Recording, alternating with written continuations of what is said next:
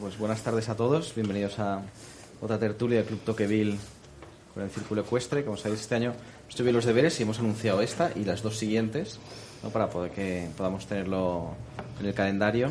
Bueno, y hoy eh, empezamos con una tertulia que yo creo que ¿no? de grandísimo nivel y hablando de un tema de rabiosa actualidad, ¿no? porque el agua es un, uno de los elementos ¿no? que seguramente quizás la sociedad no le presta todo el, interés ¿no? y la atención que debería, pero es un elemento esencial no solo para la vida, sino para la agricultura, para la industria y realmente en nuestro país pues un problema endémico, ¿no? que llevamos arrastramos el tema de, las sequías, ahora parece que, estamos en presequía y, y realmente es un tema eh, que yo creo que es muy acertado desde el punto de vista de estas tertulias, las que como sabéis la idea es que participemos todos y para ello tenemos con nosotros a Ángel Simón, que ahora lo presentará José María Castellá, ¿no? que yo creo que es, un auténtico lujo tenerte aquí, te lo agradezco. Además, es una persona que apoya esta casa y gracias a él pues podemos hacer, ¿no? y, y a podemos hacer muchas actividades también de debate y de divulgación.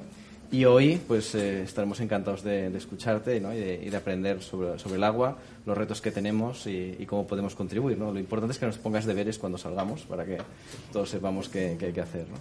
Y para ello eh, también dar las gracias al Toqueville, ¿no? yo soy María Castellá, su presidente, catedrático de Derecho Constitucional, un gran intelectual. Y simplemente te doy la palabra para, para que ya puedas iniciar el acto. Muchas gracias. Pues muchas gracias, Antonio. Eh, yo también quiero empezar agradeciendo a don Ángel Simón que esté esta tarde, noche aquí con nosotros en esta tertulia. Ya llevamos, es la segunda, el segundo año, la segunda edición y por tanto el Club Toqueville y el, ahí el Círculo Ecuestre pues han empezado una línea de colaboración en la que yo creo que confluyen muchas cosas. Uno es el interés por los temas de actualidad analizados en conversación con uno de los protagonistas que nos pueda arrojar luz sobre este tema. Eh, muy brevemente, para los que no lo sepan, el Club Toqueville nació en Barcelona hace casi cuatro años. Eh, y la idea era muy simple, tan simple que en cualquier lugar del mundo seguramente sería innecesario, porque al final eh, hablamos del agua o nos acordamos del agua eh, cuando escasea y por tanto eh, hablamos de democracia liberal cuando está en erosión y por tanto es en estos momentos que se enciende un farolillo rojo y ahí estamos tratando de hablar pues de Europa, hablar de la economía de mercado, hablar de la España constitucional, hablar de estas cosas que, insisto, deberían ser el agua, el aire eh, que respiramos, pero eh, sobre las que conviene enfatizar. Eh, yo, por mi parte, me limitaré a presentar, y lo haré con gran gusto, a don Ángel Simón esta noche aquí, y luego pues ya introduciremos eh, lo que hacemos en estas sesiones. Una primera parte, una, exposición más o menos larga eh, del ponente, para luego dar pie a la tertulia con las intervenciones de todos ustedes.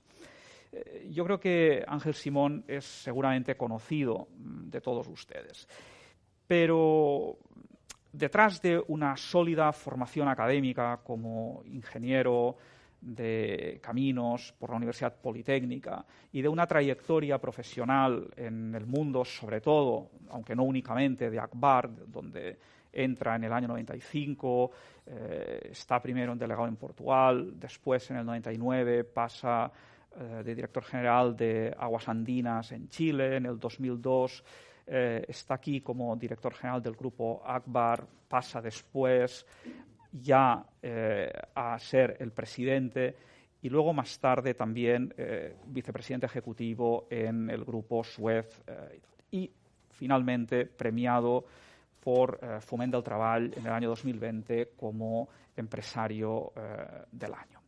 Yo creo que esta experiencia profesional, obviamente de gran nivel, y esa trayectoria también académica, profesional, lo que denota es una cosa que quizás hoy convenga resaltar en nuestra sociedad, aquí ahora, y es eh, que en España, en Cataluña, existen liderazgos sociales, empresariales importantes. Otra cosa es que sean noticia. Y cuando observamos, digamos, en el plano, sobre todo político, también periodístico, eh, lo que observamos, pues quizás es bueno eh, redescubrir y poner nuestro foco de atención a, estas élites, en el buen sentido de la palabra, que con su trabajo y con su dedicación, pues hacen tanto por su empresa, por su grupo y también eh, por el país. Eh, por mi parte, nada más. Eh, agradecerle que esté esta tarde aquí con, nosotros, agradecerles a ustedes su presencia y yo, para empezar, simplemente como una primera invitación a que nos comente esos temas de actualidad, yo creo que el punto de partida mm, es estamos en una crisis de agua, estamos en una sequía tremenda, no solo en España, mm, afecta a otras naciones y ante esta situación, por otro lado, nos encontramos una respuesta a nivel global por parte de Naciones Unidas, eh, los Objetivos del Desarrollo Sostenible, la Agenda 2030. Hace justamente hoy un mes, en un artículo que publicó en el español, aludía justamente a ese carácter transversal del agua, a esa necesidad de fijar la atención en la agenda política, en la agenda social por este tema tan acuciante. ¿Cómo ve las respuestas que la Agenda 2030 nos ofrece para plantear eh, la cuestión del agua, para centrar el agua como uno de estos temas que realmente nos preocupan y qué respuestas a nivel mundial se están viendo como posibles.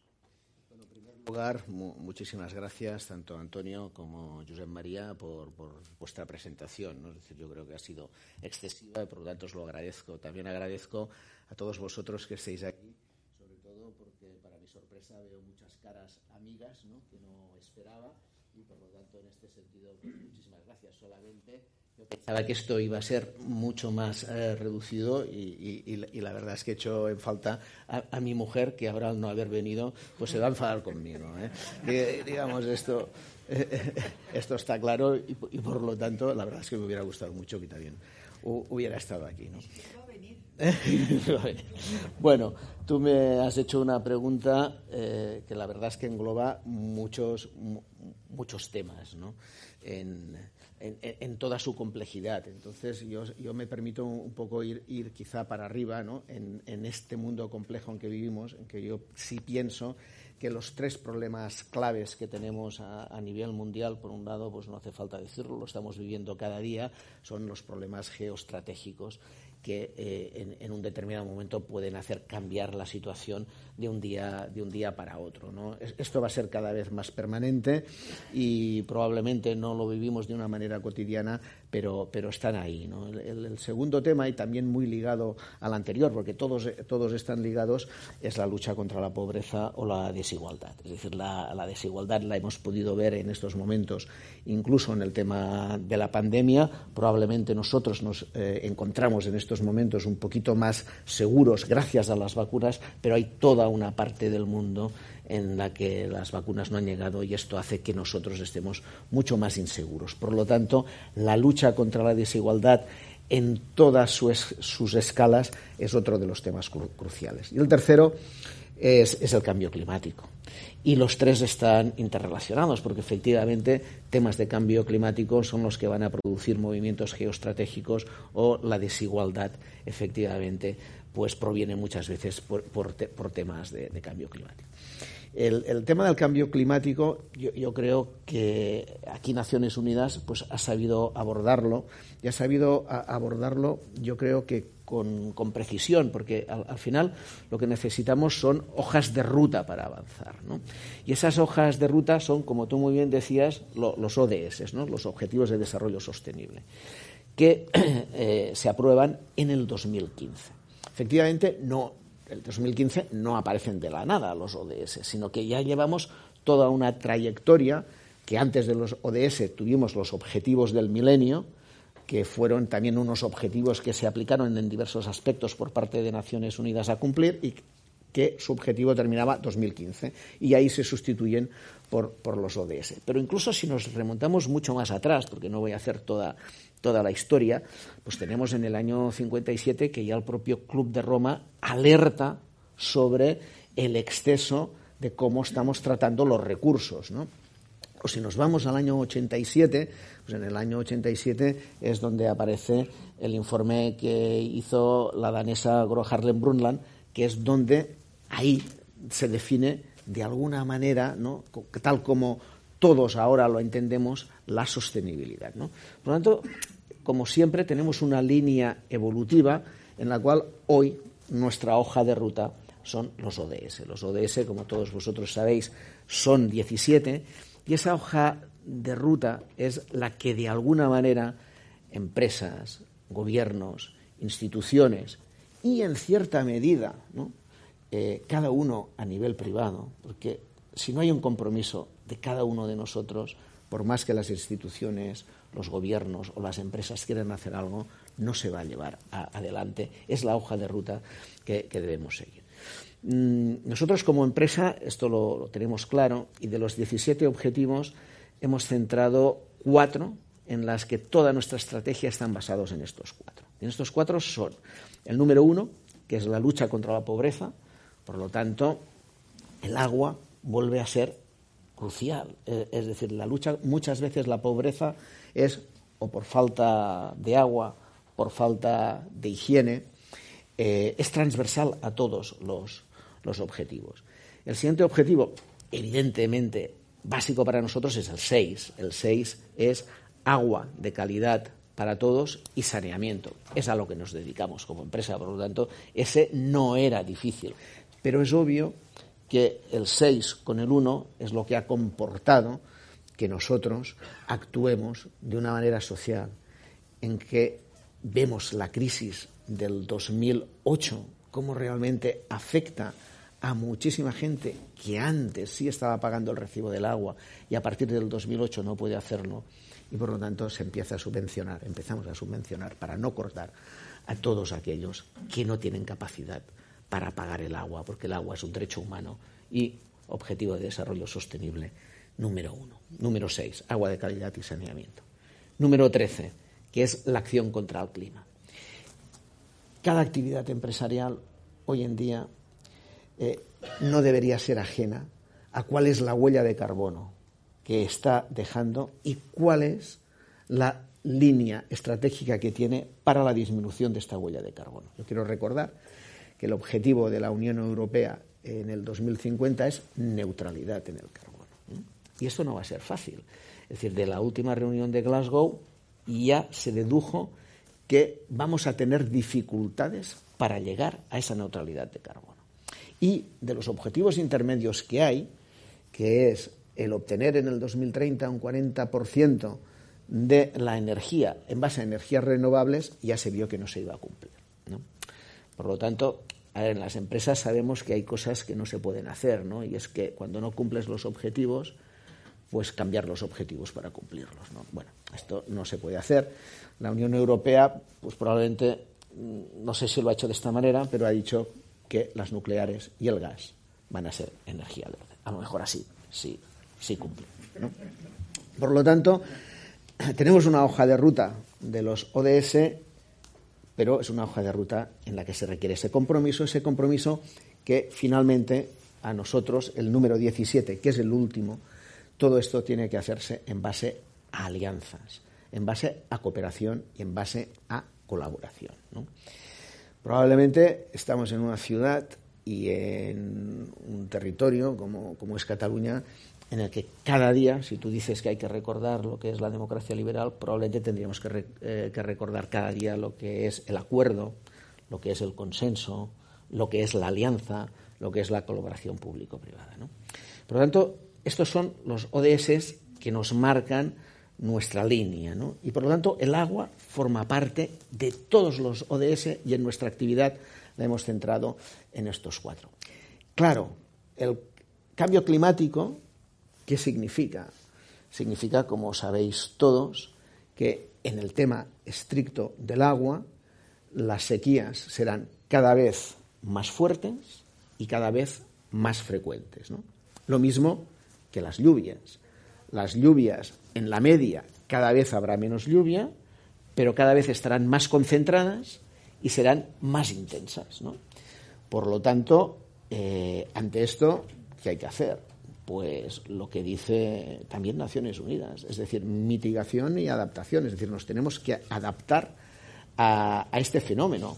¿Y cómo te adaptas a este fenómeno? Pues a este fenómeno te adaptas viendo cuáles son las variables que han cambiado, es un, modelo científico, y viendo las variables que han cambiado, ¿qué tienes que hacer para ver cómo, cómo eh, puedes paliarlas o mitigarlas? ¿Qué nos sucede con el tema de, la sequía? Nos sucede, y ahora no sé si la memoria me, va a fallar, pero si yo preguntara en la sala cuál es la memoria que tienen de, las, de los episodios de sequía en, en, el área metropolitana, yo creo que todos me contestaríais el último, que es el del 2008. Todos tenéis la memoria del 2008. Pero si yo me remonto más atrás, y os diré que en el 82 ya tuvimos un episodio. Era 80-82, porque a veces los episodios duran dos años. Tuvimos otro en el 91. En el 91 fue para temblar, porque teníamos los Juegos Olímpicos en el 92. Afortunadamente llovió y los Juegos Olímpicos se hicieron sin mayor problema, ¿no? como todos sabéis. El siguiente episodio fue 2000-2002, es decir, los episodios de sequía a veces suelen durar pues dos años, ¿no? porque estamos en el extremo, llueve un poquito, se arregla y volvemos al extremo. ¿no? Y el siguiente, ahora sí, es el del, el del 2008.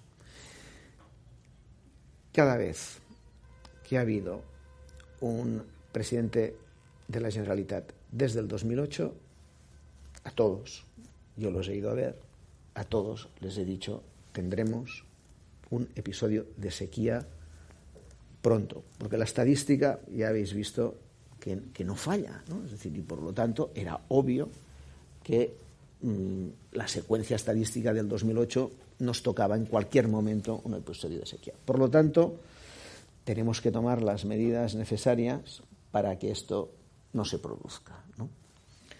Yo diría que hoy estamos aquí, en el área metropolitana de Barcelona, situados en el, 2000, en el 2022 y del 2008 al 2022 solo ha habido una inversión diferencial que ha sido la desaladora que cubre un 30% de, los, eh, de la demanda de agua en la región metropolitana. Por lo tanto, eh, ante este episodio de sequía, bueno, luego hablaremos de cómo se puede arreglar o, qué es lo que viene, ¿no? En todo caso, lo dejaremos para, para el coloquio. Pero sí es obvio que los datos están y, por lo tanto, sí es obvio que deberíamos haber actuado con prevención mucho antes. A veces hay cuencas que sí están en sequía y otras no lo están. En estos momentos, mayoritariamente, todas las cuencas eh, nacionales en España sí están prácticamente en sequía. Sí que las dos presas, eh, es decir, estamos en el territorio territorio nuestro, ¿eh? el de la región metropolitana, nuestras, nuestros embalses están por debajo del 60%, con lo cual sí que hemos entrado en, alerta, pero sí que Mequinenza y Ribarroja, que son los embalses del Ebro, estos están por encima del, del 60%.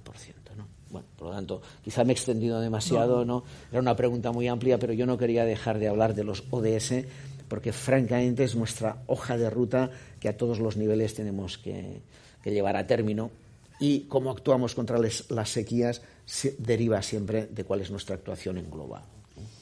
Y ante esto, eh, en este momento tenemos eh, en el, a nivel europeo, y, pero nos afecta directamente a España, eh, una serie de fondos que se están o se deberían dedicar a una transformación en ámbitos cruciales de la economía y de la sociedad en España.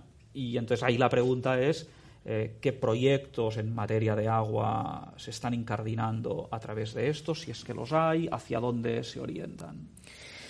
Bueno, probablemente, ah, bueno, yo creo que los fondos Next Generation son una buena noticia para España y para los países que los vayamos a, obtener. Lo, lo, que es importante, y todos lo sabéis y lo habéis dicho y lo conocéis, es cómo realmente aplicamos estos, fondos.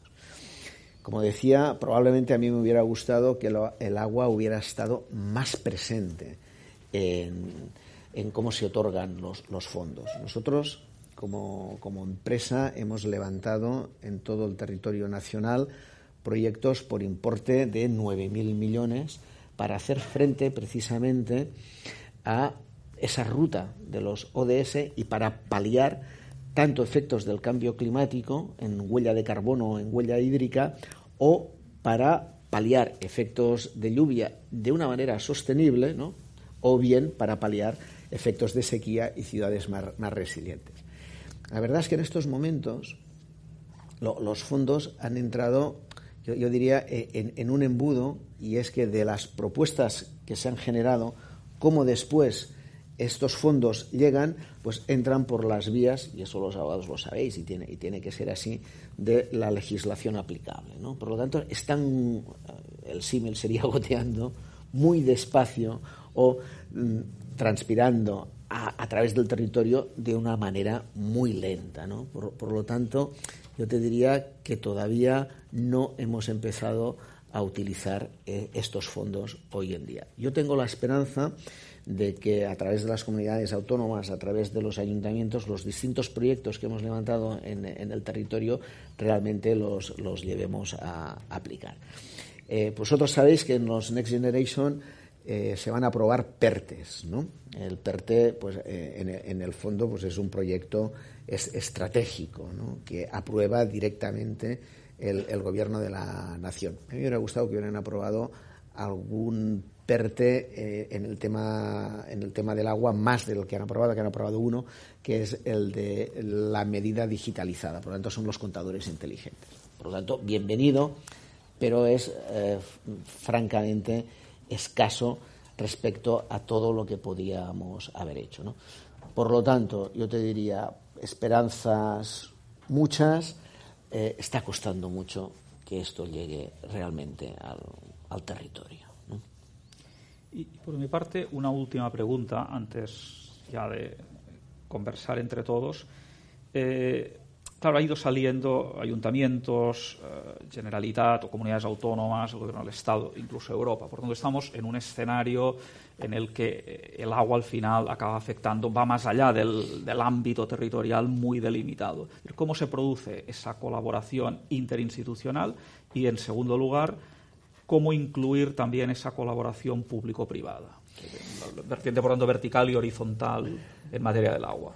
Claro, yo creo que tú, has dado el elemento clave, ¿no? Es decir, hay muchísima, muchísima gente que, muchas veces me pregunta cuál es el, principal problema que tenemos en, el agua, ¿no? Es decir, yo siempre eh, comento que no tenemos un problema tecnológico, tecnológicamente eh, a nivel mundial estamos muy avanzados y en este sentido, pues el propio país, eh, España, tiene una tecnología avanzada, no solamente nuestra empresa, sino que hay, muchas empresas, ¿no? Y la ingeniería española tradicionalmente, pues ha colaborado con, muchos, con muchos países en, determinados temas. Siempre hemos estado muy, muy tecnológicamente punteros en el tema del agua, por lo tanto, tecnología no, no nos falta y ahora la tecnología digital por lo tanto también está ya, disponible y en marcha. No nos falta capacidad de, gestión, ¿no? Y por lo tanto eh, el know-how necesario para aplicar esta tecnología está. ¿Qué nos falta? Nos falta gobernanza, Es decir, en los temas del agua lo esencial es la gobernanza y es lo que tú decías. Es decir, esta gobernanza es cómo cada uno de los temas que tenemos delante somos capaces de enfrentarlos. ¿no?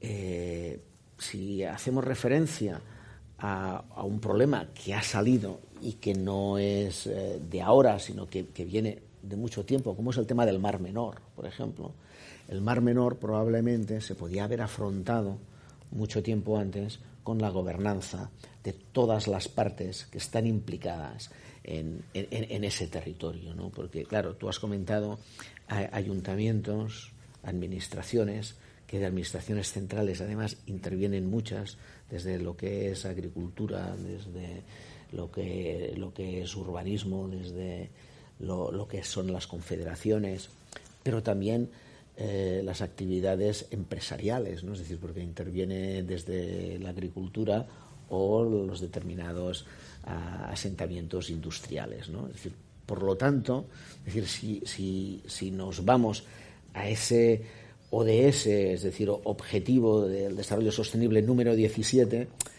es decir, la colaboración es estrictamente necesaria para arreglar ese problema. Y esa colaboración solamente puede hacerse con gobernanza. ¿no? Por lo tanto, probablemente lo que nos falta es gobernanza. En algunos eh, casos sí que hemos llegado pues, a esa participación público-privada, porque la gobernanza al final lo que tiene que hacer es establecer los acuerdos, las alianzas de los de los diferentes usos y cómo se llega a esas soluciones. Y a esas soluciones sí que solamente se va a llegar con la participación público-privada. Es decir, la capacidad de gestión, la tecnología está en el privado, la gobernanza, el consenso, eh, el acuerdo está en, eh, el público. ¿no? Decir, por, lo tanto, ahí está la gran cuestión del agua.